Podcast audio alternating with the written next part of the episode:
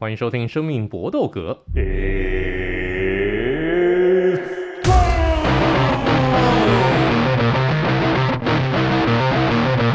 们的 Podcast 专注在 UFC 和综合格斗 NNA 上面，其他的东西我们交给其他的社会贤达。棒球、篮球、登山、跑步，这么多人在讲。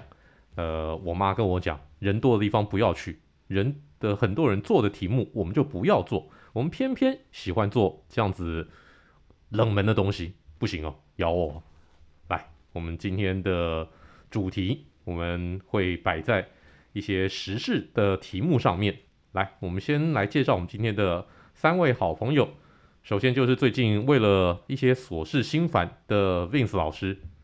嗨，大家好，我是 Vince。哎，最近怎么了？心情不大好的感觉？对啊，工作上面有一点点状况啊，所以就不是很开心这样子。听说遇到了那个背号七十八号的人啊？啊，对啊，对啊，对啊，就很烦啊，这种事最烦。嗯、真的、哦，以前都重点是他其实主要不是烦到我，他是烦到我身边的人。然后这个 Happy Wife Happy Life，嗯、啊，Wife。不 happy，我们就有事。嗯，大家一定要对这件事情谨记在心哦。妈的，辛苦啊！哦，真的。那你如果 no wife，会不会就就就没有没有？我现在很幸福。哦哦，OK OK，哇，厉害厉害厉害！开玩笑，哇塞，我挖我挖洞，你没跳进去哎？没有，开玩笑，我自己填起来。厉害厉害厉害！那我们就另外这个很幸福的 Ari 又找已经找到新工作了，然后现在又呃 Happy Wife Happy Life。Hello，各位大家好。那那个新工作，要我透露一下地点在哪里？新工作内湖旧中路，对，就卖场集散区，嗯，然后媒体业集散区。没有，那边没有媒体业集散区，那边就一家而已啊。哎，旧中路旧中路就一家，其他其他都在阳光那边嘛，瑞光那边嘛。以前是数字台嘛，就就一跟三啊。一一不在这边，一不在瑞光，我记得没有没有，一在那个插进去，一在醒爱。哦，在行，嗯，对，就变横向，嗯，对，都都都是那附近啊，就刚好离我家也算近，还蛮开心的。然后包裹又大包，哎，更开心。哦，哎呦，那我们包裹就不帮你吐露那个吐露那个数字好了的，就就很大包就对了，对对对对，因为怕这样子下一集就要抽奖，抽奖 抽你薪水，哇，这样受不了？开始抽冷冻肉丸，冷冻瑞典肉丸，这样还不明显吗？哇，这个太明显了，好不好？那那个爱吃肉丸的，以后就那个请的到时候留言 tag 那个 Eric 哈。我们的这个新朋友今天继续来参与我们的录音，年轻人那个声音要大声点好不好？来，林立介绍一下。哎、大家好，我是林立啊，我是大病初愈啊，我刚刚拿到刚拿到毕业证书，当天即确诊，所以呵 呵直接关禁闭。对，所以现在。第一第一个出来就先来录节目，这样恭喜啊，也拿到了这个无敌星星。那我们现在这个四个人当中，就只剩下艾瑞一个人还是天选之人了。哦，真厉害哎！对啊，真的是没有，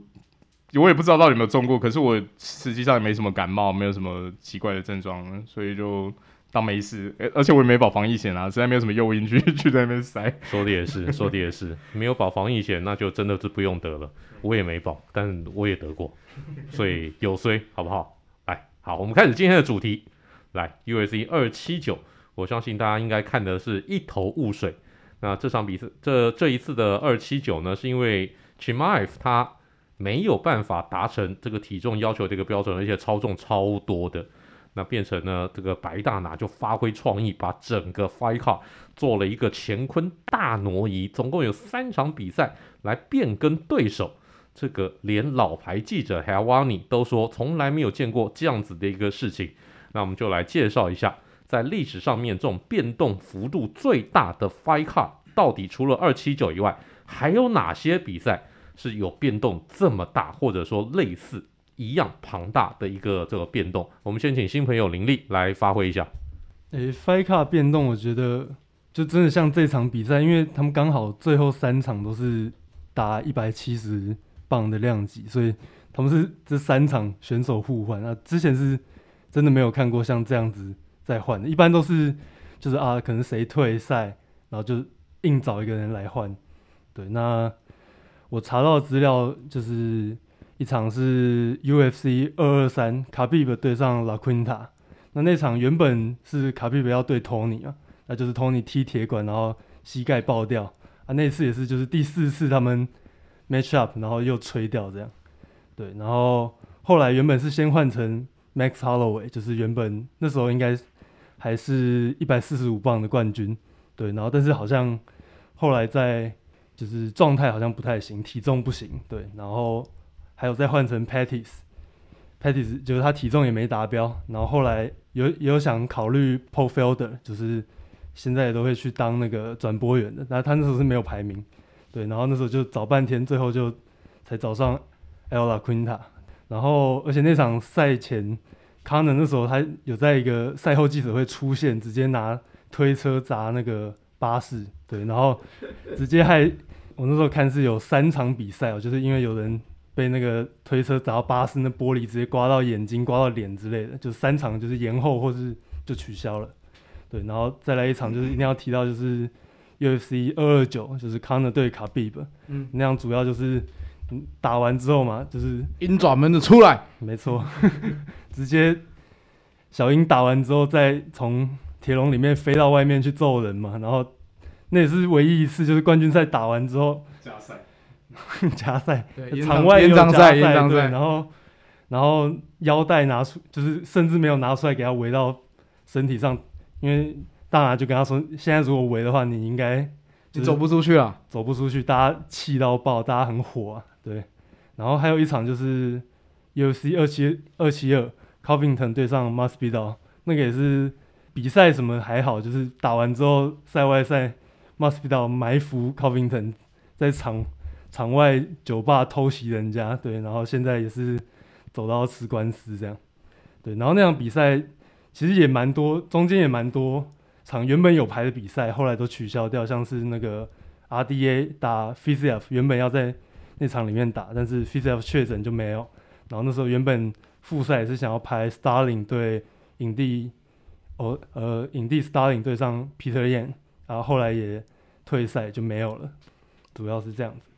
林立介绍的非常详尽啊，相当不错，有备而来。那来，另外我们两位老朋友谁先来 av 先来好，好，我先讲。那我我想提的一场其实不是卡斯调整，它是直接整个那个数字赛取消，然后再换地点举行，就是 UFC 二四九。那 UFC 二四九其实最早大拿的想法是要在格斗岛举办的。那当时因为疫情真的延烧的太夸张，然后整个世界各地的那个出入境条件都相当的严苛，那导致说。整体的卡司其实不确定因素太多。其实大拿本来是一意孤行，就是要在格斗岛上面硬办。那可是后来是比他更大的干爹，就是后面的迪士尼 Plus 跟 ESPN 出来介入，说你真的不要这么急着在海外办这种比赛，因为真的变变数太多了，也也可能导致一些政治问题。所以那时候就直接把这些卡司硬生生砍掉，然后再后来再改到佛罗里达去举举行。那时候其实看到的时候印象也蛮深刻的，因为本来都已经觉得说，诶、欸，那个礼拜六比赛也可以看，就我记得也是非常凶 notice，在很短的时间前面就决定说这场要整个 can 掉，再重新找地点举办。这是我印象比较深刻的。在疫情的时候，因为说实在，在疫情的时候，白娜娜还是非常锲而不舍的想要让整个 UFC 是维持正常运作。其实以全世界各个职业运动比起来，UFC 的在疫情期间的出赛率跟曝光率已经算相对稳定很多了。那个时候，真的 UFC 是第一个开始举办大型比赛的这种职业那个职业赛事联盟啊。来，Vince，其实想想也合理啊，大拿会有这番操作，因为那时候全世界运动迷基本上没有东西可以看啊。我记得那时候真的是，你每天打开运动频道，就是不断的讲评，然后把以前比赛拿出来播。没错，那个时候妈 ESPN 真的那那那时候 那靠北到我操。什么东西啊？他妈连赛狗都可以拿出来。对，什么什么什么东西都可以拿出来。他平常真的是还好有存一些片，不然我他妈真的是看不懂。所以哦，然后回到回到这一题，我刚刚要讲的也是二二九那次终极大乱斗，因为其实我身边很多朋友就是呃没有在看综合格斗，可是对于这件事情都知道，就是诶、就是打到场外这件事情，因为以往都是在就是大家也知道这个东西其实还是终究是职业运动，终究是还是一个娱乐嘛，然后会弄到场外。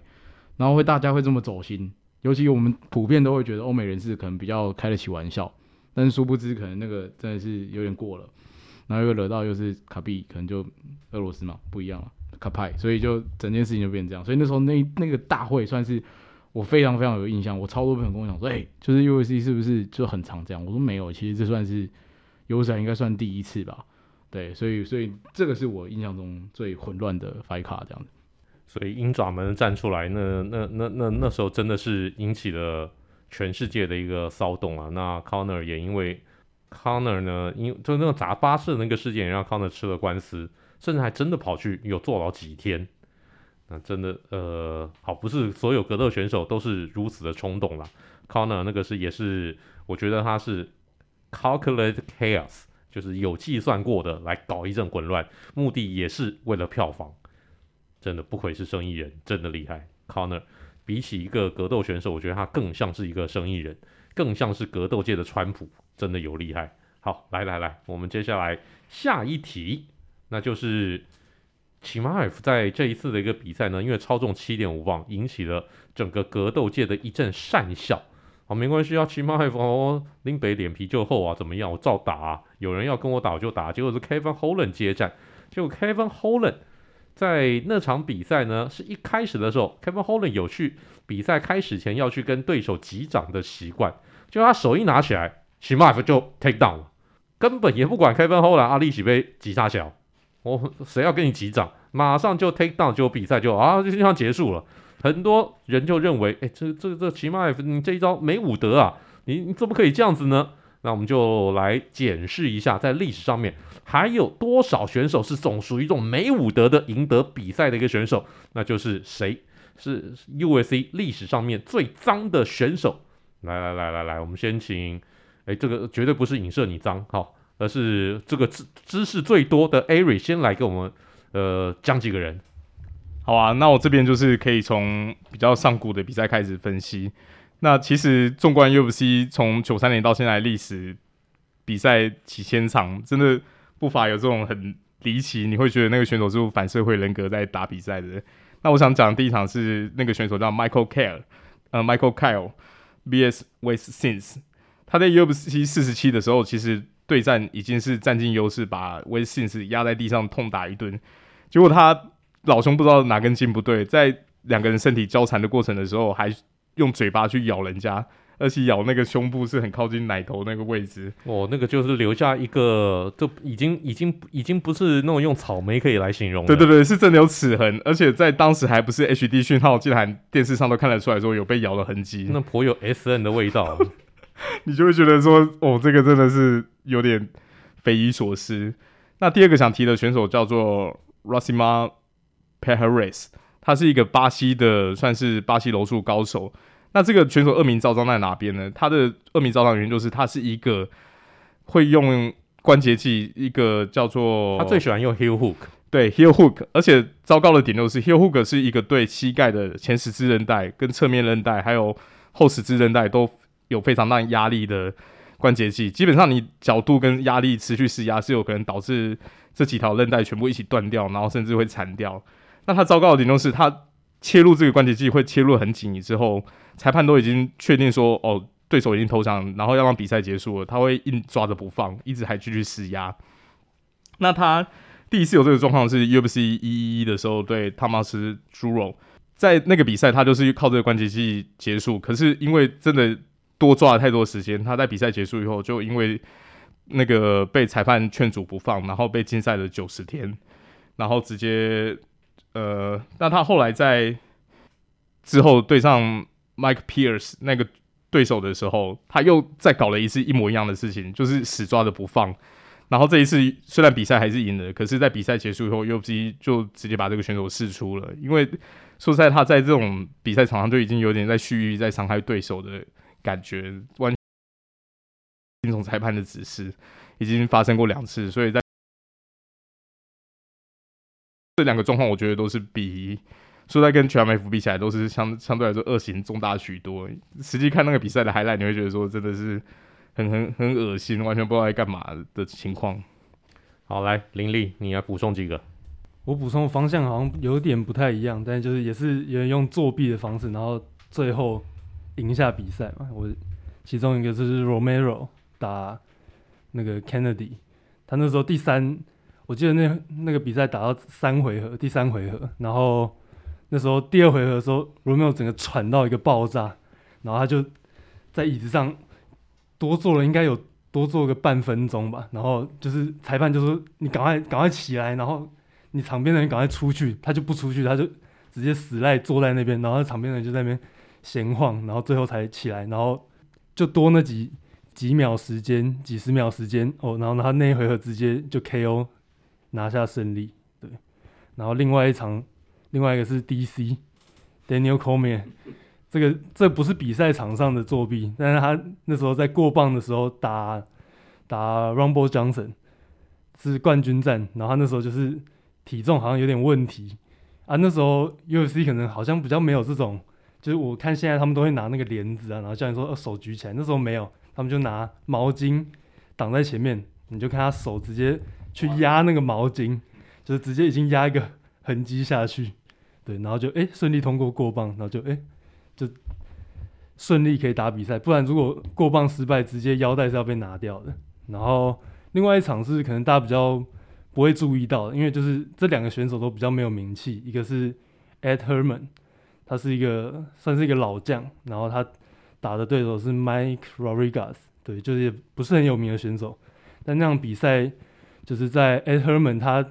被一记。呃，身体的踢击踢中之后，哇，他就整个弯下去了。然后，但是这时候裁判可能是不知道视角有问题还是怎样，他觉得是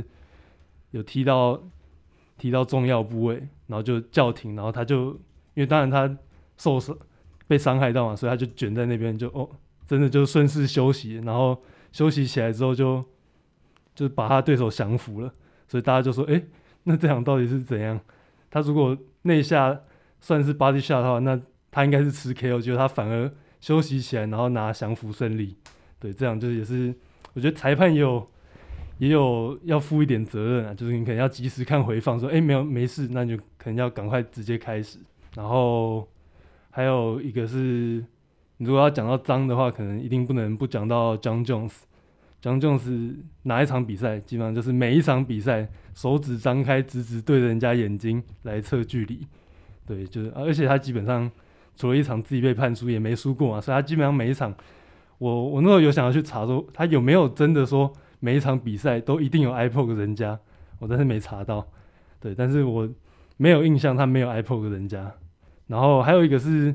GSP，GSP 在打就是上古时期在打 BJ Penn 的时候，他们的二番战，他们那那场比赛也是第一次的双冠王的比赛，就是 BJ Penn 要上来去打一百七十磅的冠军。啊，那时候中间中间休息的时候，我们就看到 GSP 他场边的人帮他在身上涂凡士林，然后这也间接导致说，哦，原本 BJ Penn 可能抓得住的位置就抓不住，就直接滑出去了。那降服剂就是硬是被划掉，然后最后 GSP 也是拿下胜利的。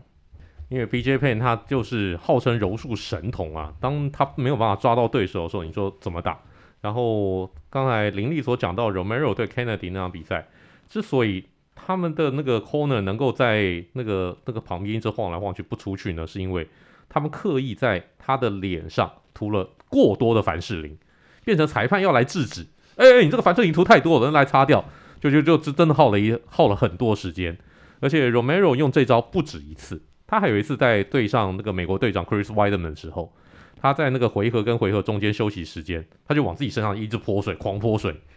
就泼完水以后站出来又湿湿的。裁判就说：“哎、你这你怎么回事？你怎么身上都是湿的？这不是汗呐、啊，这是要把它擦掉。然后又又耗了很多时间，因为 Romero 他的体力是很容易消耗掉的，所以后来他就就就就因为这个样子，然后这两场比赛都让他赢了。还有一场这个 Romero 对上 Costa 的一个比赛，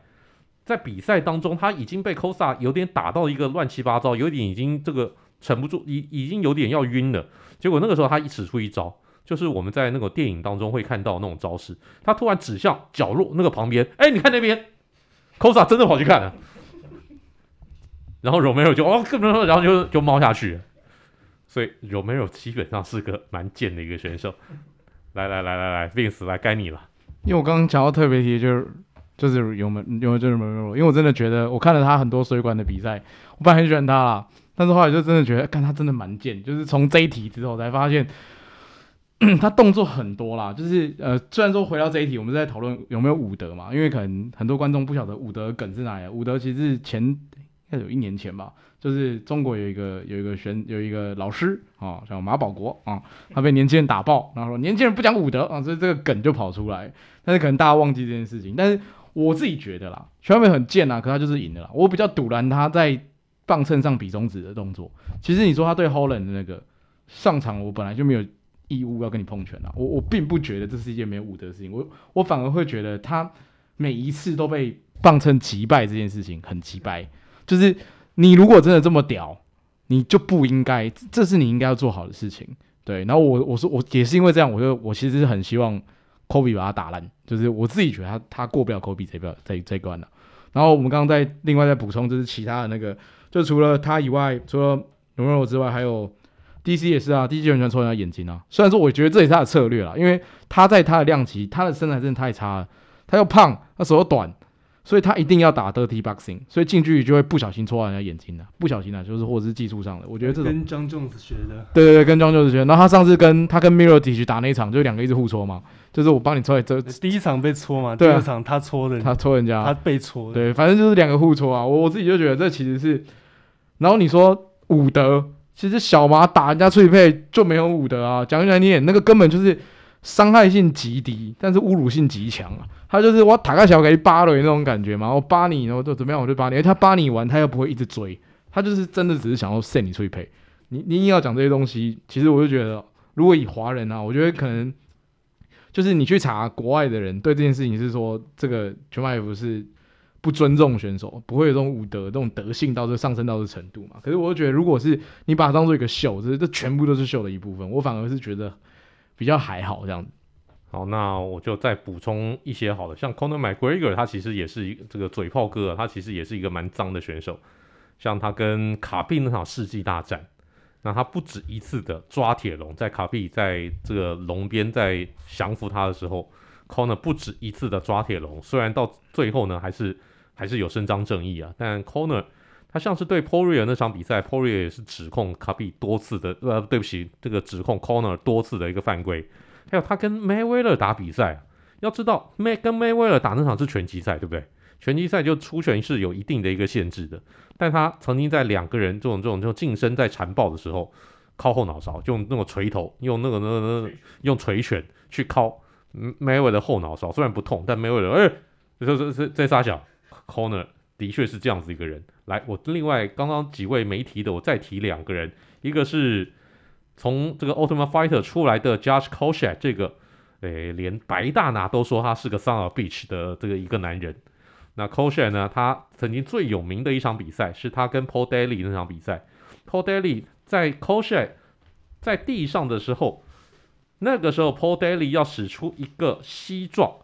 ，Koscheck 事实上是闪过了，但是他。闪过的时候，他假他使出了影帝那一招，他像是这个 Sterling 一样，他假装哦我被踢到了，他事实上没被踢到，然后就倒下去以后，哦哦哦哦我好痛哦，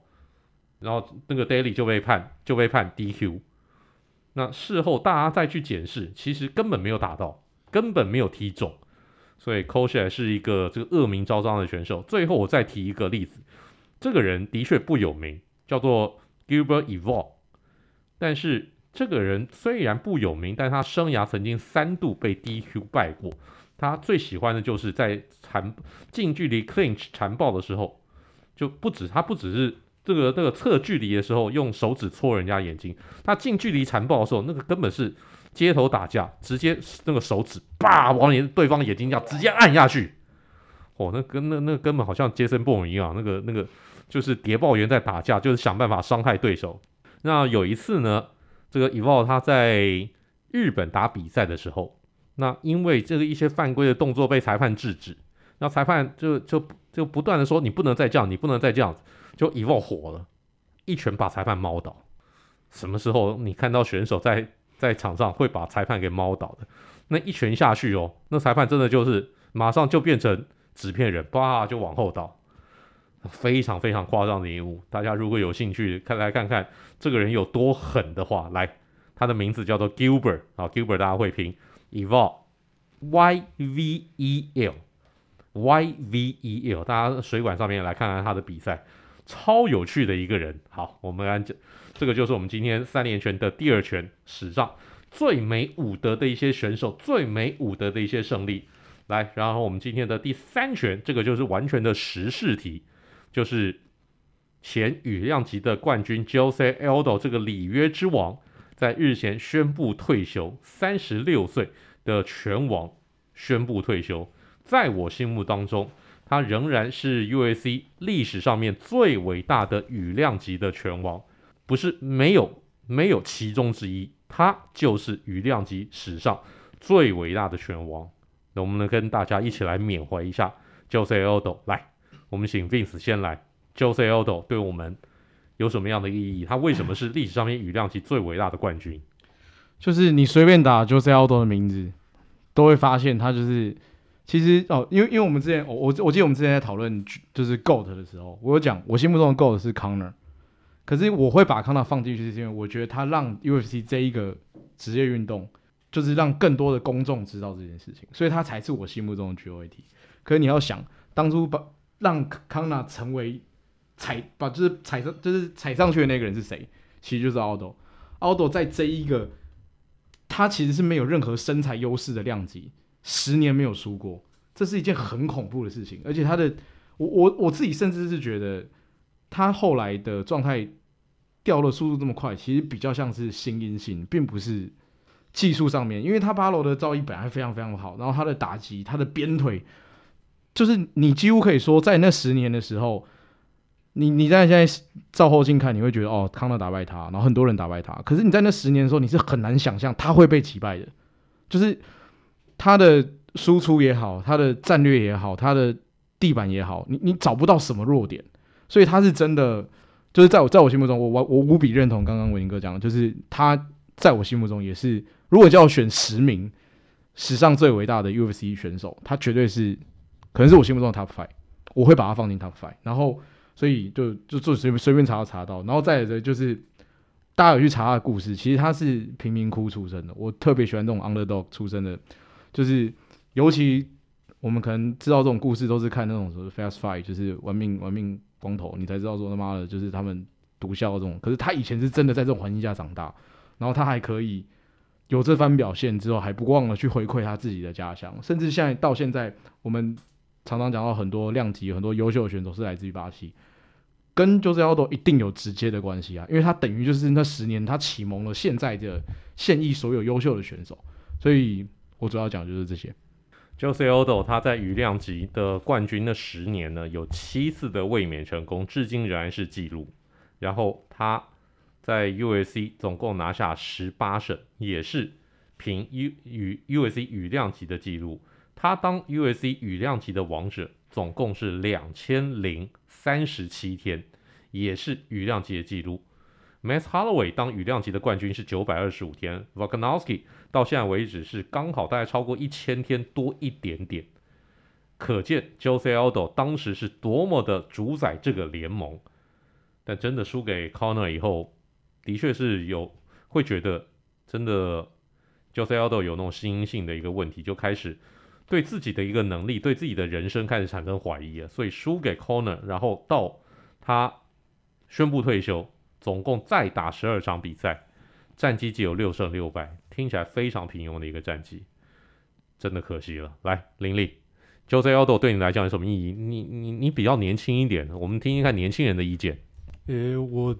认识他的时候，那时候他应该已经被 Conor 打败过后了。对，但是就是，毕竟你看比赛，你去看以前，你就会发现，就是 Jose Aldo 是一个真的很厉害的人。他是他零九年到一四年十场比赛。全部都是腰带战，一场都没输过，就直到被康纳打下来之后，然后打下来之后，诶、又赢了一场暂时腰带战，然后后来就是两战跟 Max Holloway 输掉，你那时候看就觉得蛮就有点心酸，然后就知道他后来打 Jeremy Stevenson，就那时候赢了，你就看他抱头痛哭那样子，你就是觉得哇，很感动，就是里约之王又回来了，但是后来很可惜，他之后又打那个。诶、他后来又赢了一场，然后又打现在的冠军 Volkanovski 就输掉，那就没话讲。就是我觉得就是时代交替。那他后来选择他选择下降量级到一百三十五磅，我觉得那时候大家都吓到，想说他他当初是甚至大家都想说，呃，他好像减重有点减不下来，而且看起来算是，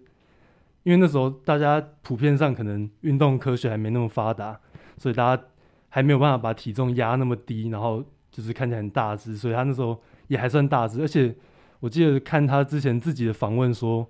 就是他其实没有真的什么营养师在帮他做训。做调配干嘛？所以他就是自己硬减到一百四十五磅，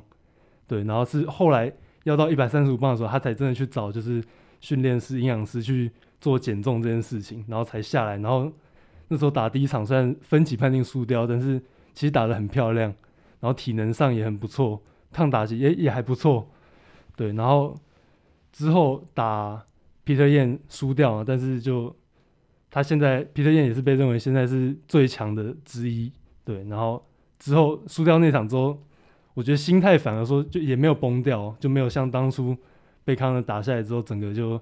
有点不行了。他还是接着取得三连胜，然后直到最近这场看起来真的是不知道是年纪问题，还是因为那场比赛在那个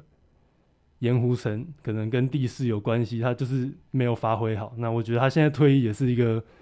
蛮好的选择了，就是我们也不想要看到一代传奇。真的被打到 KO，像 BJ 拼的时候，连输到一个脱裤，可能要创下 UFC 输输最多场还没有被释出的记录。那这如果看到这个时候也是蛮令人难过，所以我觉得现在退役也是蛮好，虽然有点可惜，就是他合约剩最后一场，他自己其实也蛮想要说，就是最后一场可以出赛在巴西，在他的家乡，对，但是没有也好了，就是很祝福他退休之后生活，而且他毕竟也才三十六岁。后面人生还很长，然后三十六岁嘛，就跟我们前面讲到 Yoel Romero，他当初是三十六岁第一次进到 UFC 比赛，人家三十六岁退休。好，林立刚才讲到一个话题，就是在 UFC 历史上面最长的一个连败记录还没有被释出的，那是日前也宣布退休的 Sam Alvey。那我们介绍过这一这这一题啊，有兴趣的观众朋友、听众朋友可以再回去来回听一下。来，Ari，来，最后给你补充一下。好啊，那我觉得 Jose Aldo 这这个选手真的是非常独树一格啦。等一下，等一下，等一下，我们稍微证明一下，嗯、因为他是巴西人，好，葡萄牙话 J 不念吼，哦，是西班牙语才是。对，嗯，所以是 Jose Aldo。好，Jose Aldo。那他虽然是一个巴西柔术大师，可是他在比赛当中其实很少会主动进地面。他的柔术几乎都是拿来防摔用的。对对对对对。那我现在就觉得说他在防摔这一部分真的也是一代大师。其实第一次看他比赛这么多年，他第一次被摔得很惨，被整体在地板控制时间超长，真的就是对皮特耶那一场才有这种被彻底压制的感觉。但他的防摔技术其实相当有趣，是属于比较。主动式在防摔的，他通常看到对手要往前对他做贴打动作的时候，他的那个下边腿或者膝起就会非常，好像是玩什么 RPG 的被动技一样，跟本能一样，都是会突然发动，而且而且他是又准又重那种。对对对对，会非常非常快，然后让对手可能某一下吃了以后，哦，有一个闷亏，他就不敢再继续去往下下下去了。那再来就是他的 uppercut，他的 uppercut 也是一个非常招牌的技术。因为正常来说，你 uppercut 会好像是在 clinch 的状况之下再才会使出来，可是他 uppercut 往往是对手要去 clinch 他的时候，还没抓到，他是在一个比较上位的时候，他会使出上勾拳的动作。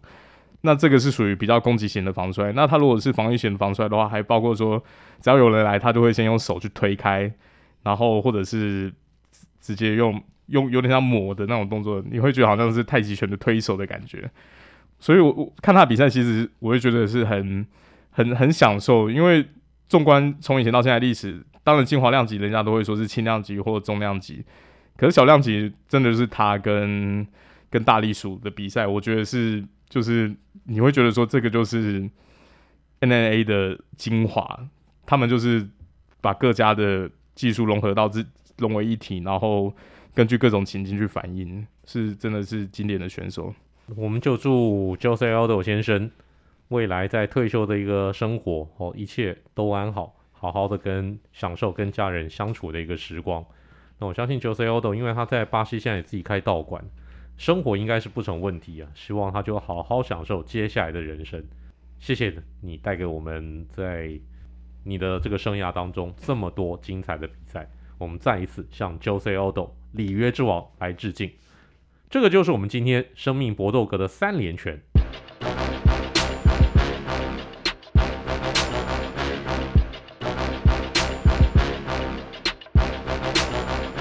我们今天的 UFC 小尝试，Chimaev 在二七九过磅的时候是超重七点五磅，引起了格斗界的一阵讪笑。你如果是 Real Gangster 的话，你要你你要体重你要减得下来呀、啊。那我们来介绍一下。不知道就之前是不是有曾经做过这个题目？没关系，我们再做一次。哦，UFC 历史上面最夸张的超重到底是哪些记录？来，我们请 Vince 来先来。有这题我们真的有做过，就是这题我在查资料的时候查一查，发现诶有。然后我们接下来讲一下史上最离谱的超重案例，其实是 William Knight，他是超重王，因为他那时候参加比赛的时候是轻重量级，可是他超过轻重量级的上限还十二磅，所以整整将近是五点多公斤嘛。就是，而且是在过磅之前就超重五点多公斤。你要想他冲碳之后，他可能是大人家整整一个 size，然后去跟人家打，这个是应该是有史以来目前为止最多的了。然后其他大概都是可能十磅、十一磅这个区间去跑，这就已经很扯了。然后如果是现役超重王，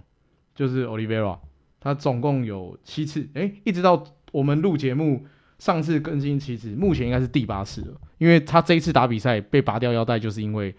也是一样，因为零点八八没有过，所以我们那时候录节目的时候是七次，这一次是第八次了，所以他应该就是目前有史以来的比较离谱的操纵状况，就是这些。不过他大部分的一个操纵其实是发生在雨量级的时候，他后来还在一四五的时候，对对对，后来上升到轻量级，这个稍微好一点点。之所以前一场比赛会会会被拔掉，就是因为因为在腰带战，你是连一零点五磅的误差都不容许，一般的一个比赛呢是容许。选手有一磅的一个误差值，那可是，在腰带战这个要求就特别严格了。来，Ari 来补充。诶、其实我我想讲的大概也是跟 Vince 差不多，就是就次数跟单一次的磅数的话，就是算是这两位选手，对啊，因为近期当然二七九真的是蔚为奇观。二七九，我稍微让统计一下，应该也是我从以前看到现在看过最多次。一个数字赛里面出过最最多 catch weight 的比赛，main card 有三场，然后 prelim 有三场，加起来总共有六场 catch weight，你都会怀疑说我现在到底在看什么格 格斗比赛？是现在量级是全部 WWE 就对了，对，全部混在一起分坐在一起说撒尿牛丸啊，只有 WWE 只有 heavyweight 跟 light heavyweight 嘛，那 你会觉得说哇，到底是怎么回事？因为那时候在现场看的，呃，我们在看 live event 的时候，我就在看那个。过过磅的资料真的是有吓到，总共六场 catch weight，史无前例，真是史无前例。这种卡司也排得出来，也是佩服白大拿。这没有办法，选手超重有些时候不是白大拿那个能够控制的。白大拿自己不过磅就好了，他过磅我还真不知道他要他要用什么样的一个 heavy weight heavy weight，他 heavy weight 哦，我觉得应该是有超过两百六十磅，他应该超过哦，嗯嗯，他应该是他 heavy weight 应该是。会超过上限，然后会破我们最新的记录，应该超过十二磅。来，林立，我看 UFC 就是最多超重大概就是十几磅，大概这个区间。然后我我想提一下，就是有前 UFC 选手，但是后来就不是在 UFC 比赛，然后超重的，一个是 Jason Miller，他在一个意大利的比赛超重二十二磅，这个直接跳快就不止一个量级。然后另外一个更夸张是，呃，Aaron Cobb，他 他这个他原本打，呃，中量级一百八十五磅，他超重五十四磅，直接变重量级。而且我我有去看那场比赛，那场比赛其实很快，而且你可以看看 Cobb 这个人，你看你看他那身体样子就知道他他根本来乱的，他整个都是油，那那不是减那不是脱水可以减得下去的体重，而且他那场。感觉就是真的完全不在状态，直接，而且他超重人家这么多，人家是就是扎扎实实的重量级，然后对方直接把他 take down 抓起来砸在地上，然后他他被 KO，所以他超重人家五十几磅还被 KO，超重五十几磅还被拔起来摔，这个真的也有一套。那我们就讲一个女生的一个操纵案例好了。我们来讲一下，哎，对哦，快要出赛的 Mackenzie Dern。Mackenzie Dern 是知名的这个美女巴西柔术底的一个好手，但是呢，她在一八年 UFC 二二四那场比赛，她超重，而且一超重呢，超重七磅。哦，以女生来讲，这个很多。她打草量级的一个比赛，一超重七磅，她快要到下一个量级了，她快要快要跑去呃，这样草量级上一上一个量级，她快要跑去银量级去了，所以还蛮夸张的。不过那个是在她产前。还没有当妈妈之前，她会有体重上面的一个问题。反而当妈妈以后，她这个体重都能控制下来。所以各位，如果啊，各位我们的这个听众朋友，你如果有太太有这个体重上面的问题的话，问一下 Mackenzie Dern，生完小孩以后怎么样，反而让你的体态更轻盈。这个真的是也是一个了不起的一个学问。这个就是我们今天的 UFC 小常识。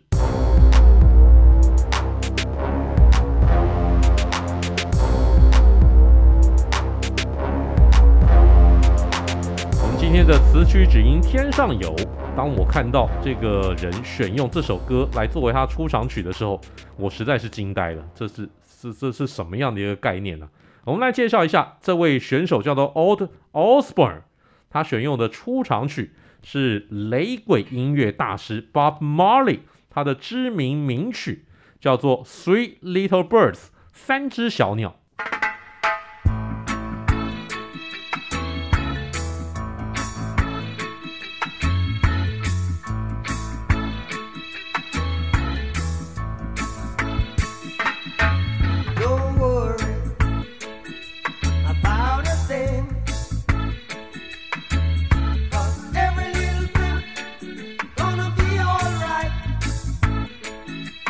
歌应该大家或多或少都听过，就算你诶不知道这首歌叫做《Three Little Birds》，你可能也听过这个旋律。这首歌我相信应该是这个耳熟能详、脍炙人口啊，大家都应都或或多或少可能在某些地方、某些场合有听过这首歌。我们先请知识王 Ari 来介绍一下这首歌的来历。好的，这首歌其实是出自一九七七年 Bob Marley 跟 The Wailers 乐团合作的专辑里面。那在他的音乐生涯里面，也算是一首相对来说也是算广为人知的。因为大家虽然都只听编曲的 tempo 的感觉，都会觉得雷鬼乐是一个让人家感觉很 chill、很放松，好像是在海滩喝饮料，然后喝 Corona，然后呼大麻。对，嗯。那其实雷鬼乐里面。因为他的时代背景，在当时牙买加是处于一个正要独立的状态，国家是相当动荡的。那所以它里面其实也常常歌词内容都在讲说里面的阶级啊，然后大家工作很辛苦，可是拿到的钱很少啊。像 Bob Marley 有一首名曲叫《Redemption Song》，就是在讲这个。这个样子的心态，对啊，就是都还是有那种被压迫、被殖民的感觉，所以，所以基本上你不能只听到曲风就去觉得觉得说，好像雷鬼乐都是那种 chill 的感觉，其实并没有，都不是，不是每一首歌都是那种 Don't worry, be happy。对对对对对，可可这一首歌刚好就是比较符合大家对雷鬼乐的 stereotype，然后在当年出来的时候就有攻上英国金榜的第十七名。那这这一首歌，根据 Bob Marley 的好友转述，是他有一天早上起床，看到窗外小鸟有了灵感。那有另外一个 reference 的故事，就是说他们有另外一个合作的乐团叫 Ice Threes，就是他的那个叫他那个合音合音天使。对，那刚好就是三个阿梅亚，他他们就说 Bob Marley 就是表演完以后，他会在后台说：“哎、欸，我的三只小鸟呢？” 来称就是在找说他合音天使在哪边，然后可能就是会一起去有一家。那我们要找小鸟神赞助，